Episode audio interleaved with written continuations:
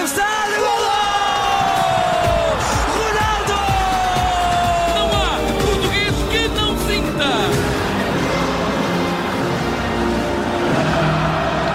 Diário do Mundial, 15 página do nosso enviado especial eh, Bruno Roseiro. Quer dizer, Bruno, 15 dia, se calhar não escreves 15 páginas com, com 15 dias de Mundial, escreves muito mais. Boa noite. Se calhar, ah lá, boa noite. 17. Para mim já são 17. Pois, exato, depois mais Para essa. mim já são 17. Vamos, eh, vamos começar pelo início, parece-me adequado neste, Sim. neste teu dia, porque começaste o dia a escrever sobre o, eh, o, o Campeonato do Mundo da, da Corrida dos Camelos, não é? Um desporto rei no Qatar. Assim, então, ou seja, tinha, isto não pode ser só, não pode ser só ir, ou seja, tive de, de vencer a preguiça e escrever, é o especial que está, que está agora no jornal. Um, eu ontem já tinha falado disto com, com o o André, André, uhum. hoje continua a haver corridas, ou seja, um, agora até dia 14, que foi isso que eu combinei uh, com, o, com o meu novo amigo lá do lá daquela de, de todo aquele complexo um, dia 14 eu voltaria porque dia 14 coincidiria com uma possível meia final de, de Portugal, ficou assim eh, combinado.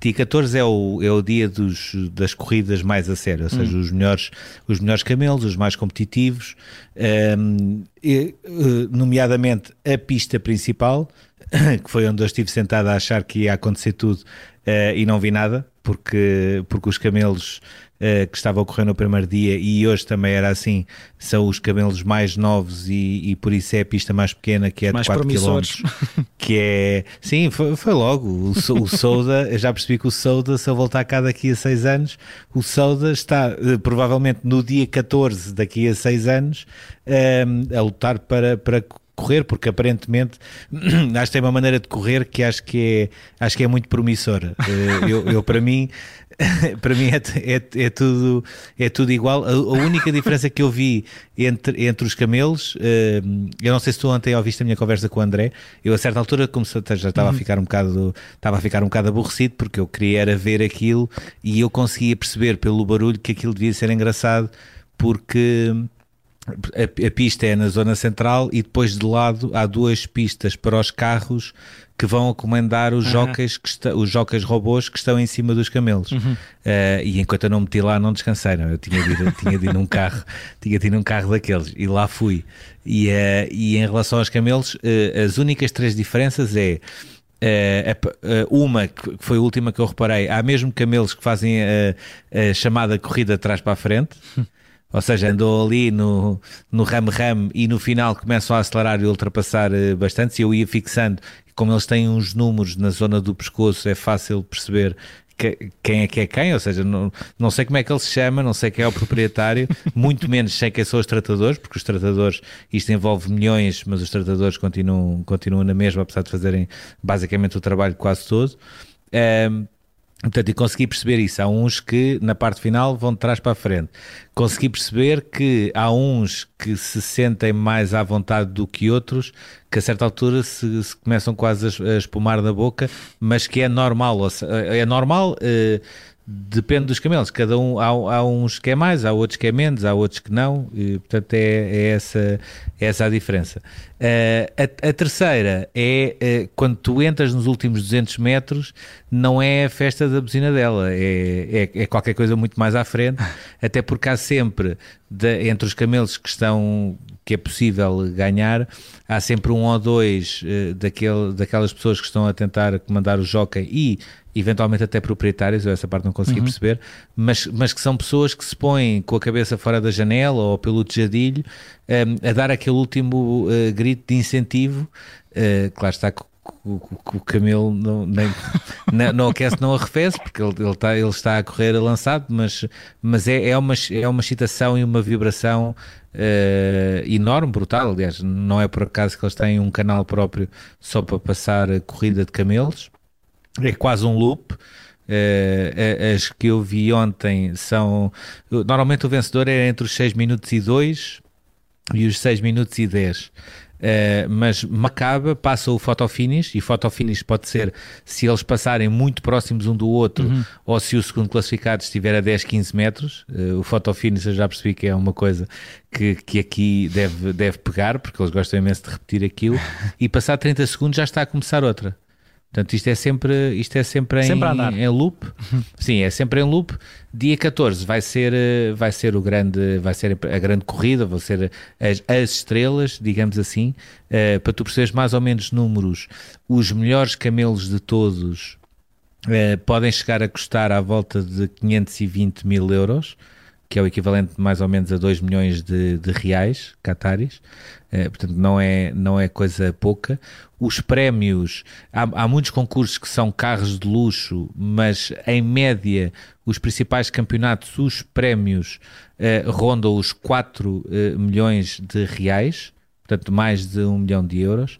Uh, e portanto, tu por aí percebes que, que isto não é propriamente uh, uma coisa de, de brincar uhum, com uma nuance, que é que quem olha para isto tudo pensa automaticamente duas coisas. Um, isto deve ser um fenómeno nas bancadas, é a primeira coisa que, que tu pensas, e, e, garantidamente não é por falta de dinheiro aqui que não se constrói alguma coisa, porque uhum.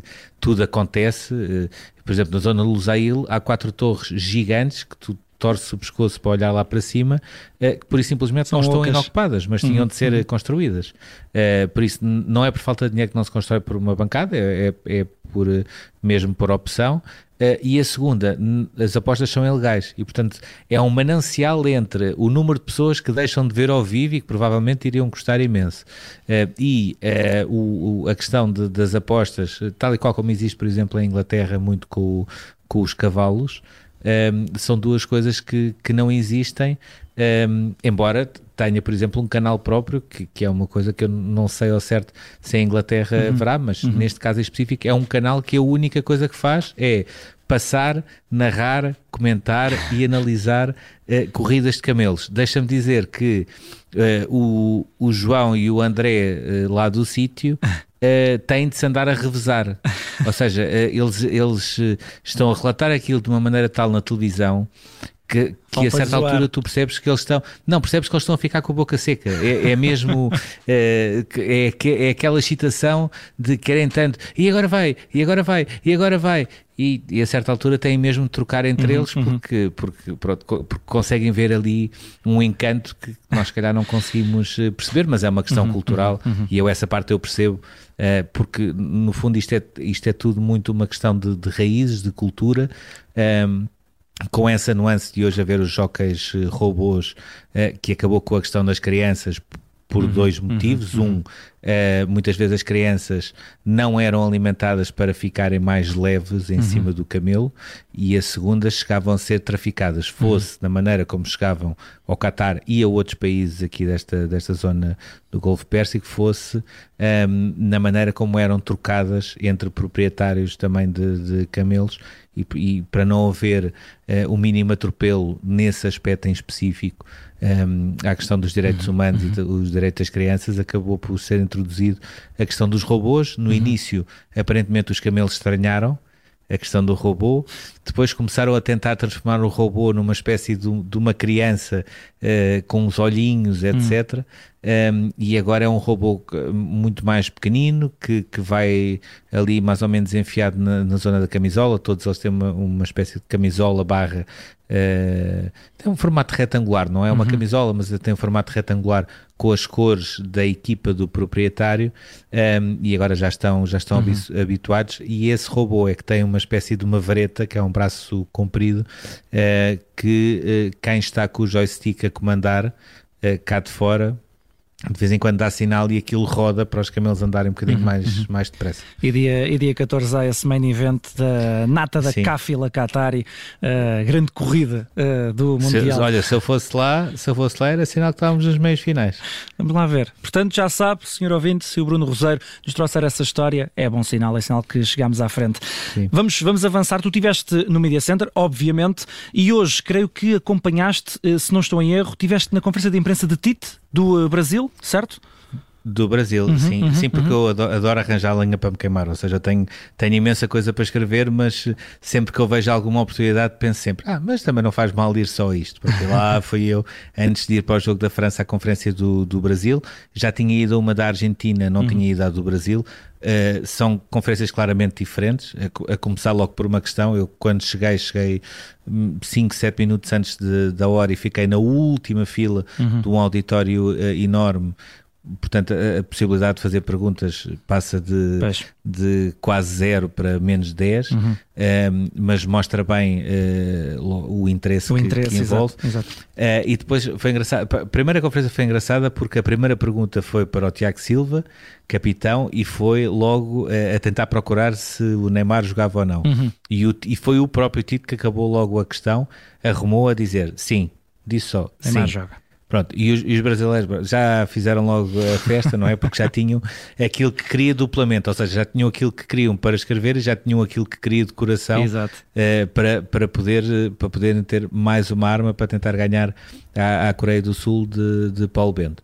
Depois, ehm, a conferência do Tiago Silva foi, foi uma conferência normal. Há uma particularidade, é que as conferências do Brasil têm não só o Tite, mas também o César Sampaio, o adjunto, Uhum. eh, e não foi só hoje, costuma, costuma ser assim. Há algumas perguntas mais relacionadas com questões técnico-táticas, eh, de análise de adversários, etc., que muitas vezes é o César Sampaio que responde depois do Tite Curioso. para acrescentar alguma coisa que, que possa, possa faltar. Eh, achei muito curioso dois aspectos em relação ao Tito. Um, quando lhe perguntaram a questão de Gabriel Jesus ter sido chamado à seleção, podendo já ter problemas no Arsenal eh, que, que propiciaram a que ele agora tivesse esta lesão que o vai impedir de, de fazer o resto do Campeonato do Mundo. eh, e ele deu um é, show de bola, como eles dizem, eh, pela questão do eh, eu nunca minto, eh, eu há um princípio que eu tenho de seguir sempre, eu nunca vos menti. eh, às vezes é um, é, um, é um bocado a ideia de eu às vezes posso não vos dizer as coisas todas. por uma questão de preservação também de equipa, etc. Mas eu nunca minto e eu prefiro, eu ponho sempre a saúde dos meus jogadores à frente de qualquer título que eu, que eu possa ganhar. E foi uma coisa que mexeu muito com o Tite. Eh, Percebeu-se que ele ficou, eh, ficou completamente doente, foi, foi de mentiroso para cima, para quem escreveu aquilo. Eh, foi, foi tudo assim. Um, o segundo aspecto foi um, a última pergunta, como não poderia deixar de ser, uh, foi para o mítico Galvão Bueno, é um dos jornalistas mais uh, conhecidos de- do Brasil. Uh, eu em 2013 um, fui à, à Bahia ao sorteio do Campeonato do Mundo do Mundial 2014 um, e aquilo era na, na zona da Bahia, na costa do Sauípe, e fui a um restaurante onde estava Galvão Bueno, mais alguns jornalistas e o Casa Grande que jogou no Futebol Clube do Porto. Um, e reparei, para, para tu teres noção do fenómeno de Galvão Bueno, há muito mais pessoas a tentar pedir fotografias e autógrafos ao Galvão Bueno do que ao próprio Casa Grande que foi jogador, foi alguém conhecido, é alguém que até pela, pelas posições que toma eh, é alguém importante também no futebol eh, brasileiro, mas o Galvão Bueno está muito acima.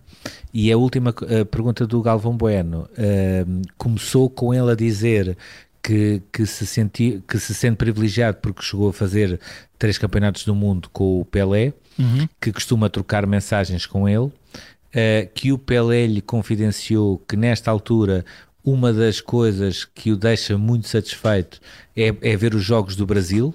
É uma das coisas que ele diz que são das melhores coisas que ele tem, apesar de ficar sempre nervoso.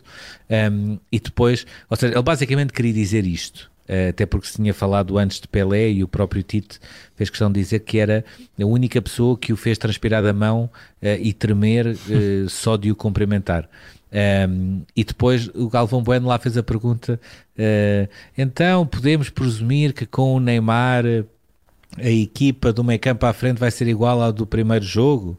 Uh, e basicamente o Tito disse que sim, não dizendo que sim. Olhou para ele, riu-se e, e pronto. E foi, isto é uma conferência de imprensa do Brasil, Uhum. é sempre assim, é sempre diferente. Uh, esta não, não, não voltou a ser. Parecem muitos, muito confiantes. Uhum. Um, Parece-me que é bom que vejam o jogo da Coreia do Sul contra Portugal para perceberem que aquela aquela goleada do 5 a 1 no jogo particular antes do Campeonato do Mundo na Coreia do Sul uh, pode também uh, indiciar números que não são aqueles que poderão uhum. acontecer amanhã. E Bruno, vamos ter que ser mais rápidos do que os camelos agora no do Qatar. Temos três tópicos para falar e temos qualquer coisa como dois minutos e alguma coisita.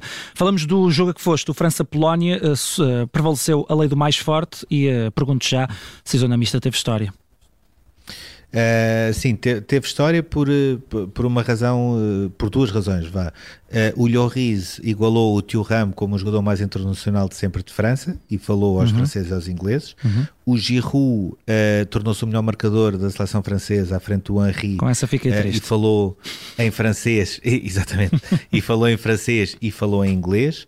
O Lewandowski também passou pela zona mista e falou depois da derrota um, não quis dizer se este era ou não o último Mundial, uhum, eh, porque uhum. basicamente explicou fisicamente uh, eu acho que vou estar bem para fazer um outro campeonato do mundo, mas isto, uh, um jogador de futebol não é só uma questão física e portanto eu tenho que perceber como é que está a minha cabeça, tenho que perceber uh, como é que eu vou estar, qual é que será a minha disposição, portanto eu prefiro não, nesta altura deixou tudo em aberto. Uhum. A outra história foi que o Mbappé, que ainda não tinha aparecido em termos públicos a falar, apareceu na conferência de imprensa de, de, MVP do jogo e havia tantas ou mais pessoas encostadas à televisão a ouvir a conferência do Mbappé, incluindo eu, uh, do que uh, a ouvir o Giroud eh, que naquela altura falava para a imprensa internacional, uhum. depois já ter falado à imprensa francesa, uhum.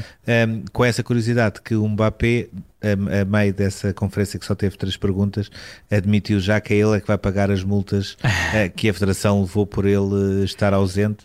Uh, pronto, se ele pudesse apresentar a fatura para nós termos a certeza que ia ser assim, uh, nós agradecíamos imenso e era uma grande atitude. E amanhã, depois de teres ido hoje à conferência de imprensa do Brasil, posso assumir que vais ao Brasil, Coreia do Sul? Sim, e podes assumir que vou também às conferências de, de Portugal e Sim, da Suíça. claro, podes claro. assumir as, essas coisas todas e depois podes assumir que eh, finalmente vou ter roupa lavada, portanto vou buscar Muito as minhas bem. camisas já lavadas. 8 euros. Uh, os 8 euros que, que, vou ter de pagar amanhã e vou lá deixar mais, mais umas. Um, ehm, e provavelmente ainda, vou, ainda vou, terei de escrever eh, algumas coisas, nomeadamente uma conversa também muito engraçada uhum. com o Cash, com o lateral direito da, da Polónia, uhum. um, ehm, onde ele dizia que uh, até agora tinha sido o Sterling o adversário mais complicado de enfrentar, mas uh, hoje esteve pela frente do Mbappé. E a maneira como ele fala uhum. de Mbappé é engraçado porque não é normal ouvir um adversário direto a falar assim de o avançado que enfrentou, embora ele tenha dado uma boa réplica, mas ele uhum. também tem consciência disso. Fica mais, uh, fica mais uma página escrita deste Diário do Mundial. Bruno Roseiro, nosso enviado especial ao Qatar, já sabe, pode ler tudo, tudo, tudo o que o Bruno vai escrevendo no nosso site em observador.pt e pode também ouvi-lo aqui todos os dias no Diário do Mundial. Bruno, um abraço, bom descanso. Obrigado, até amanhã.